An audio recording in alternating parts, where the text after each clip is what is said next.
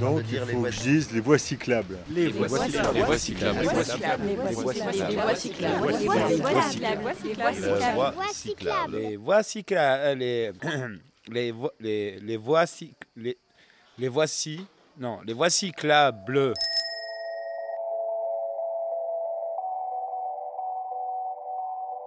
Voix cyclable est un podcast de Lucie Chauchat et Virgile Verdi. Nous sommes partis en juin 2022 à vélo, à la rencontre de celles et ceux qui portent des projets agricoles et culturels en milieu rural. Après notre séjour à Sérilly, nous nous sommes remis en selle direction l'Ardèche. C'est après six jours de vélo, plus de 300 km avec un dénivelé positif de 2500 mètres, que nous sommes arrivés au mont Gerbier de Jonc, aussi connu comme étant la source de la Loire. Nous avons traversé le département de l'Allier, celui du Puy-de-Dôme et de la Haute-Loire, pour enfin arriver en Ardèche. C'est après une descente continue sur 30 km que nous sommes arrivés à Chirol, un village d'environ 250 habitants traversé par la Fontolière. Depuis sept ans, un collectif s'y est installé, dans le but de faire revivre l'ancien moulinage. Un lieu où l'on produisait de la soie avant qu'elle ne soit acheminée vers les tissages à proximité de Lyon. À l'occasion d'un chantier participatif et du festival, nous avons passé une semaine au moulinage de Chirol. Nous vous invitons à découvrir ce lieu hors du commun en quatre épisodes.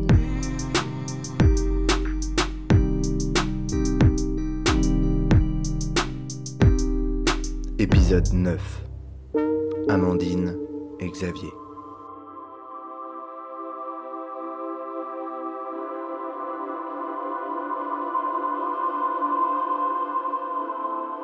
Nous allons suivre dans cet épisode l'expérience de deux individus qui sont arrivés au moulinage plus récemment. Amandine est céramiste. Elle est à la recherche d'un atelier quand elle découvre le moulinage. Xavier, installé en Ardèche dans un village voisin de Chirol, se questionne sur le fait de repartir en voyage. C'est à ce moment qu'il fait la rencontre des personnes du moulinage. Leurs deux expériences nous apportent un autre regard sur ce lieu, sur le rapport avec l'artisanat et sur l'accueil de ce lieu dans le territoire.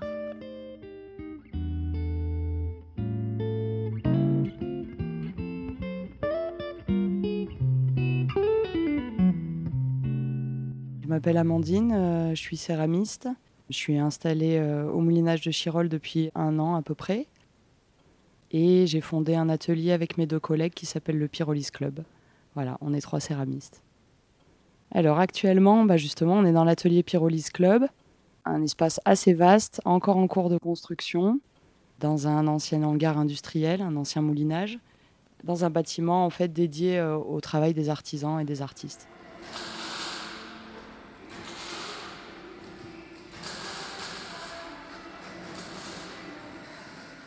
Donc nous, on sortait de formation, on voulait vraiment rester en Drôme. Et en fait, en termes d'immobilier, c'est très compliqué. On n'arrivait pas à trouver d'espace adéquat, ni suffisamment grand ou agréable pour travailler.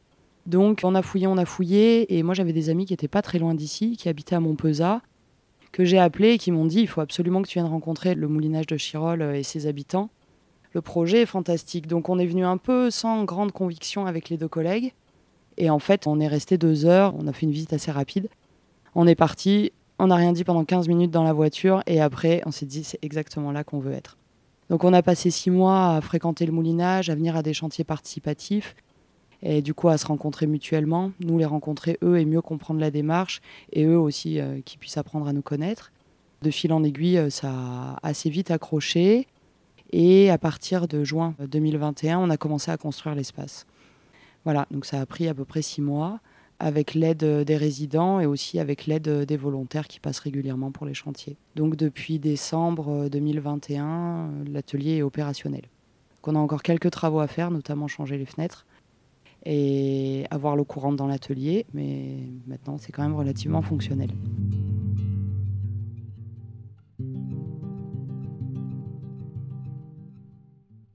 Alors dans l'ordre, là on a du coup un art thérapeute, ça, c'est sa pratique avec du public extérieur. Mais lui, il est aussi sérigraphe, graphiste, euh, typographe.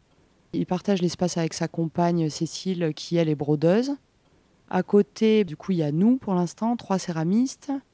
Ensuite, on a l'atelier bois, qui accueille des menuisiers dont c'est l'activité professionnelle, mais aussi des gens qui peuvent venir euh, ponctuellement pour des aménagements de camions ou de cabanes ou, de chez eux, de mobilier. Donc il y a le luthier qui est là également, qui est seul pour l'instant, mais qui va bientôt partager son espace avec un autre luthier. Ensuite, on a Noémie qui est couturière. Prochainement, on va avoir un studio son, donc qui va servir à l'enregistrement et à des répétitions aussi. Il y aura un autre studio son à l'étage. Il y a Bivouac, c'est un collectif de paysagistes. Ils sont trois salariés, ils ont régulièrement un ou une stagiaire avec eux aussi. Et dans les tuyaux, on a aussi l'atelier métal qui va arriver euh, prochainement. Et peut-être une petite fabrique de briques de chanvre. On a l'équipement et là on est en train de construire l'espace pour fabriquer les briques de chanvre. Voilà, j'espère que j'ai oublié personne.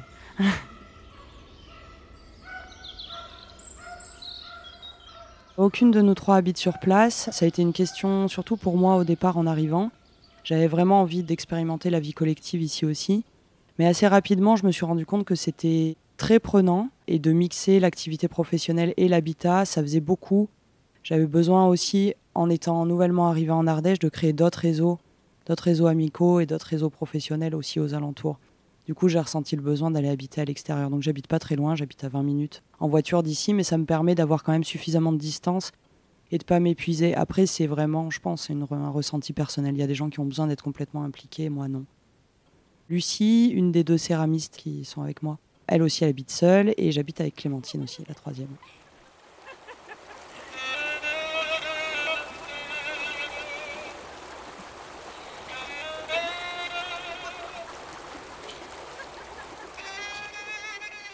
On a construit un lieu de vente, un petit espace boutique à l'entrée de l'atelier pour donner une visibilité déjà, parce que les gens passent régulièrement pour nous voir travailler.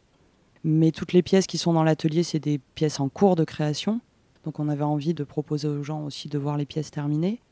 On vend pas beaucoup parce que c'est le début, on n'ouvre pas beaucoup la boutique, donc c'est pas vraiment notre espace de vente. Après, le lien qu'il y a avec le moulinage, financier en tout cas, en fait, on achète l'espace, mais pas en tant que propriétaire, on achète notre droit d'usage. C'est-à-dire qu'on verse un loyer mensuellement qui permet d'avoir des fonds qui sont réinvestis après sur les coûts des travaux généraux. Il y a aussi une part de charge. Les charges qu'on paye ici, ce n'est pas que notre consommation en électricité ou éventuellement en eau. On répartit en fait les charges globales du chantier. Voilà, on a une note à la fin de l'année et on se divise ça en nombre de résidents et de professionnels qui sont, qui sont ici. Quand même, la volonté au départ du moulinage, c'était d'avoir un espace de vie et d'avoir un espace de travail. Donc nous, on est en, espèce de sous-groupe dans le moulinage, le groupe artisan, et on se réunit régulièrement, nous aussi, de notre côté, à part des habitants, pour euh, réfléchir à comment on veut fonctionner ensemble, quels événements on peut faire ensemble, quels travaux on organise ensemble. Voilà, il y a de la mutualisation aussi de moyens, de techniques, de cerveau aussi, de réflexion, euh, comment résoudre tel ou tel problème. Et après, tous les mois et demi environ, on a des plénières où là, on se réunit absolument tous et toutes pour discuter de tout, en fait. Que ce soit du fonctionnement quotidien des poubelles ou que ce soit de l'aménagement du bâtiment. En ce moment aussi se pose la question de la répartition euh, genrée des rôles aussi au sein de la construction du projet. De prime abord, c'est pas forcément évident. On a l'impression que, par exemple, les femmes euh, prennent autant de place que les hommes dans les travaux. Moi, je trouve que finalement, un peu moins. Les nanas euh, sont beaucoup en charge quand même de ce qui est de l'administration, de la gestion financière, de la recherche de subventions. Et c'est une partie qui est quand même assez invisibilisée. C'est-à-dire que les travaux, ça saute aux yeux, ça avance. Euh, et le travail des nanas, on le voit un peu moins. C'est une question qui est hyper sensible. Euh, moi, je pense que j'ai pas assez réfléchi moi-même et pas assez réfléchi avec les autres pour savoir comment je me positionne là-dedans, ce que j'en pense et ce qui peut me déranger ou me convenir. Mais en tout cas, je pense que c'est quelque chose qu'il faut discuter. Là, ça commence à, certains endroits à me poser un petit peu problème au bout d'un an de participation au projet, en fait. Ne serait-ce que aussi la prise de parole dans les réunions, euh, ce genre de choses.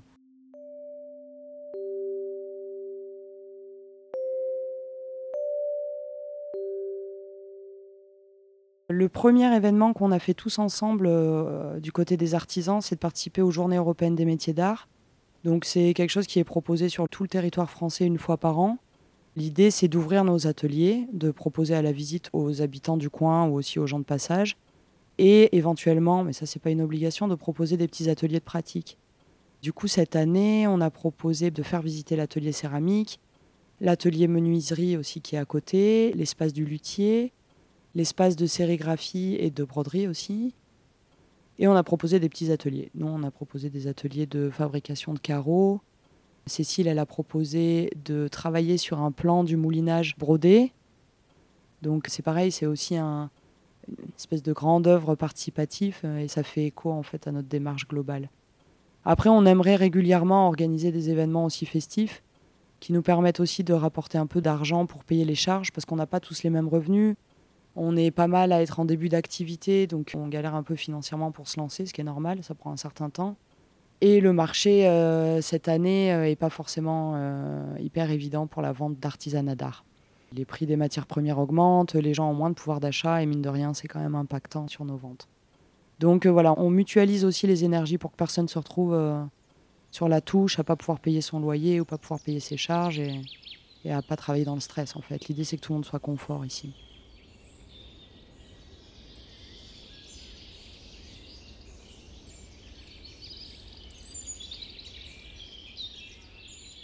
Alors, il n'y a pas de production vraiment dédiée euh, au moulinage, mais ce qui se passe régulièrement, c'est que dans les fours, il y a des loupés, ou alors dans nos expérimentations, il y a des choses dont on n'est pas complètement satisfaite. Du coup, c'est euh, assez régulier qu'on monte des pièces dans le foyer.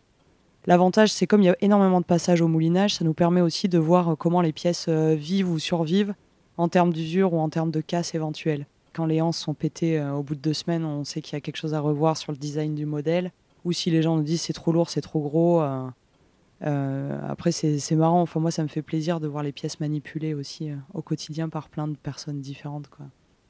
Mais il n'y a pas de truc particulièrement conçu pour le moulinage. C'est des choses qu'on pourrait envisager là en faisant des travaux dans la cour Federico.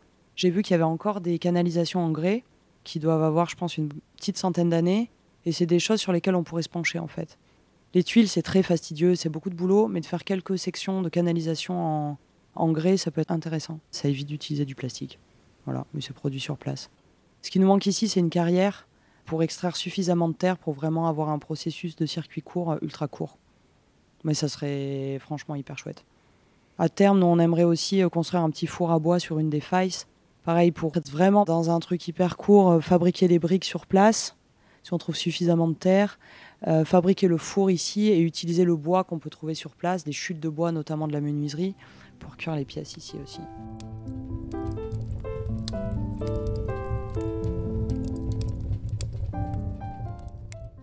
Globalement, tous les gens qui poussent la porte de l'atelier sont assez curieux et ont envie de mettre les mains dans la terre. Il y a un truc qui est assez euh, universel là-dedans. Je pense que quel que soit euh, l'âge, les gens sont intéressés. Donc oui, il y en a quelques-uns qui sont venus façonner euh, des pièces dans un coin, euh, en mode plutôt autonome, mais on pense euh, d'ici début de l'année prochaine proposer des ateliers amateurs entre guillemets et aussi des ateliers pour les professionnels du coin, parce qu'il y a énormément de céramistes sur le territoire qui auraient envie de se perfectionner dans telle ou telle technique, et ça c'est quelque chose qu'on proposera. Mais pour l'instant, en fait, le temps de construction a été plus long que prévu. On a mis 7 mois au lieu de 3. Et entre nous, on doit trouver un rythme. Euh, on doit finir d'aménager l'atelier. Là, quand on va refaire les fenêtres, ça va être encore deux mois de blocage, je pense. Une fois que ça roulera et que nous, on est tranquille avec notre prod aussi, là, on pourra ouvrir aux autres pour les accueillir correctement et partager les choses avec tout le monde.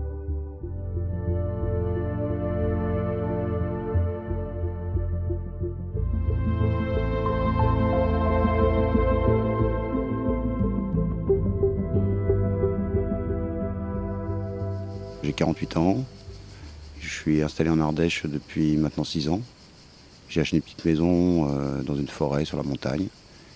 Là, on se trouve au Moulinage de Chirol, euh, qui est un, endroit qui a été racheté il y a quelques années et qui aujourd'hui euh, attire pas mal de gens. Là, on est dans ce qu'on appelle la cour Federico. C'est un espace extérieur qui est à l'intérieur du moulinage pourtant, on est du côté nature, on va dire. Il y a la forêt, les arbres, il y a les failles. Et on est dans un tout petit espace qu'on a créé euh, pour se reposer pendant le festival.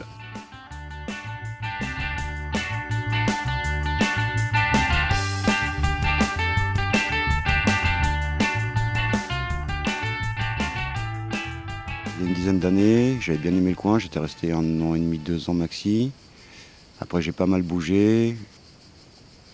J'avais un petit pécule pour m'acheter une maison. J'étais dans le Gard à l'époque, mais le coin où j'ai tous mes amis, euh, c'était très très cher. J'étais avec euh, ma copine à l'époque. Et on s'est dit qu'on allait euh, vivre en caravane, le temps de trouver quelque chose qui nous allait bien. Et on est parti sillonner un peu le sud de l'Ardèche. Et puis on a fini par avoir un petit coup de cœur sur cette maison-là. Et bon, après presque un an de recherche. Et puis celle-là rentrait dans mon budget. Donc voilà, c'est un peu fini comme ça. Depuis que j'ai 20 ans, j'ai l'habitude de bouger tous les deux ans, deux ans et demi. Là, il y avait une envie de se poser, d'où l'achat de la maison, quand on s'est séparé avec ma copine. Après me retrouver tout seul là-haut, j'ai eu un petit peu des envies de reprendre la route. J'aime bien vivre tout seul, j'aime bien vivre perché euh, sur ma petite montagne dans en pleine nature. Mais le lien social, on va dire, et le manque d'activité commençait sérieusement à me, à me peser. Et donc j'envisageais un petit peu de partir pour ça, pour essayer de trouver un endroit où, euh, qui sera un peu plus actif, quoi, parce que dans mon village, c'est vraiment mort, quoi. Donc, euh, quand j'ai rencontré les gens du moulinage, j'ai vu le projet, ça m'a tout de suite branché. En venant faire quelques chantiers participatifs, je me suis dit, ok, c'est bon, là, il y, a une vraie dynamique, il y a vraiment quelque chose à créer, et voilà. Du coup, en effet, ça a reporté mes envies de partir. Euh, et je me suis dit, il faut que je creuse un petit peu euh, ce lieu, les personnes qui y sont, et puis que je vois si oui ou non, je peux trouver une petite place, quoi.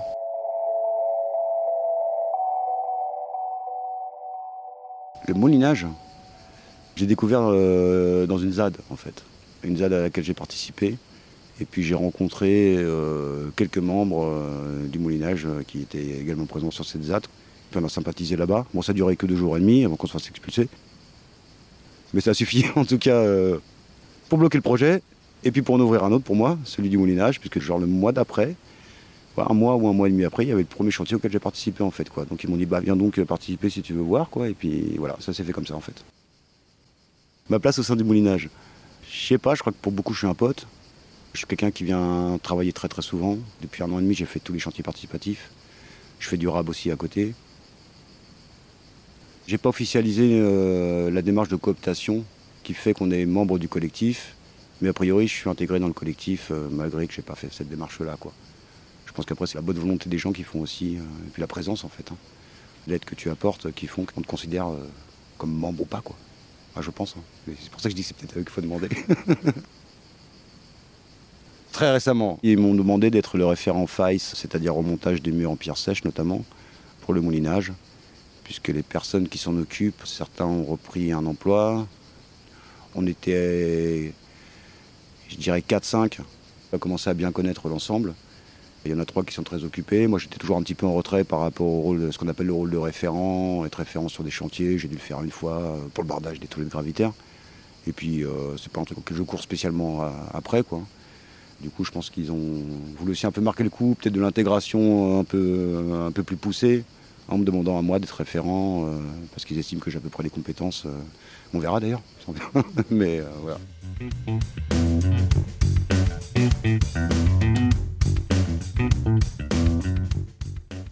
J'étais énergéticien, je pratiquais des soins énergétiques, également formateur. Je le faisais un petit peu en dilettante parce que c'est un boulot en plus qui est difficile pour en vivre. Puis le fait de bouger tout le temps faisait qu'à chaque fois je devais recréer un réseau, recommencer. C'était assez fatigant.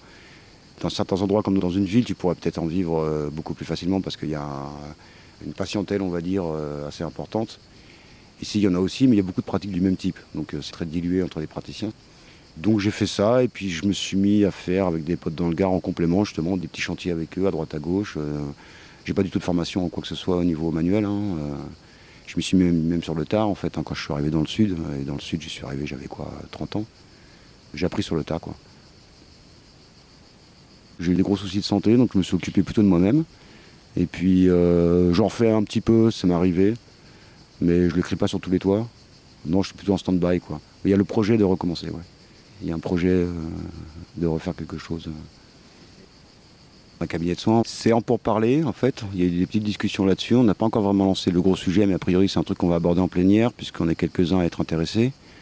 Voilà, après c'est quelque chose qui est difficile d'évaluer à, à, court terme ici. Dès qu'on parle d'un cabinet de soins, on va dire, on est dans un chantier géant qui est assez perpétuel. Donc il faut trouver l'espace, un espace préservé, qui soit silencieux.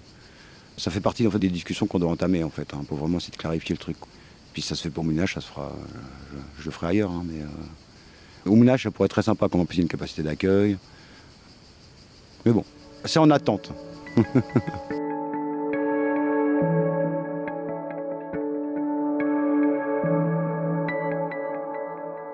Je trouve que par rapport à ce que j'ai pu entendre sur d'autres collectifs, il y a plutôt une, euh, une, bonne intégration, notamment parce que la commune est pour. Après, par rapport à ce qu'on peut en entendre de l'extérieur, justement, dans ma vallée, on en parle du moulinage.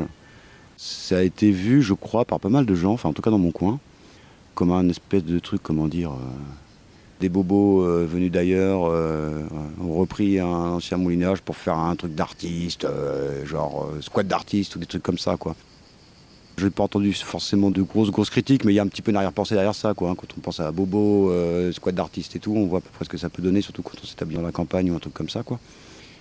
Ces critiques ont déjà largement commencé à se résorber au fur et à mesure du temps, parce qu'il y a pas mal de gens qui sont venus visiter. Je vois par exemple le vieux berger qui habite au-dessus de chez moi, qui est le dernier habitant de la montagne, il savait que j'y allais. Il est venu une fois avec son fils faire la visite.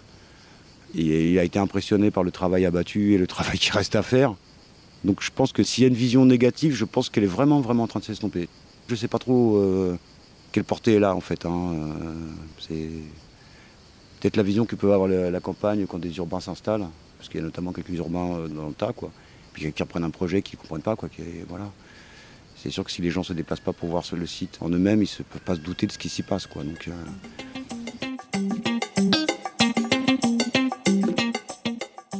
Crois que ce qui fait que les gens changent vraiment d'avis par rapport au Moyen-Âge, c'est euh, la notion de la valeur de travail, qui est très très importante pour beaucoup de gens en fait. Les gens qui viennent visiter ou qui ont vent de ce qui s'y passe, notamment ces histoires des chantiers participatifs, quand ils savent qu'on remonte des choses qui sont du patrimoine, peut-être que les failles, euh, les murs en pierre sèche, ce genre de choses. Bah souvent ils sont assez impressionnés, ils se rendent compte que oui, il y a un vrai gros boulot qui est abattu et qu'il reste beaucoup, beaucoup de boulot à abattre et qu'on n'a pas l'air de se démotiver. Et j'ai l'impression que ça change un petit peu la vision des choses. Ceux qui avaient l'idée que c'était des bobos glandeurs qui venaient s'installer ici, sont complètement en train de retourner ce point de vue en se disant que non, non, non, non, il y a vraiment une vraie dynamique et, et qu'on en bave et que c'est bien.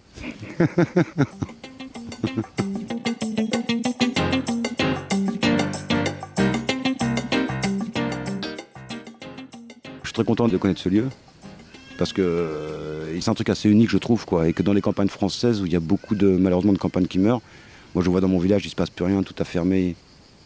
Il y a que la mairie qui a réussi à maintenir l'épicerie et un petit bar qui change malheureusement euh, de propriétaire tous les ans euh, parce que ça fonctionne pas du tout quoi. Et c'était un village où il y avait des bouchers boulangeries il y avait tout quoi. Et aujourd'hui il n'y a, plus rien. Et ben on voit je pense comment ça peut devenir essentiel d'avoir un point de ralliement quelque chose qui fédère les gens autour de quel projet que ce soit, je sais pas, un truc écolo, un truc artistique, un truc culturel, enfin tout ce qu'on veut quoi. Je pense que c'est crucial même au jour d'aujourd'hui pour faire revivre les campagnes d'avoir ce genre de site.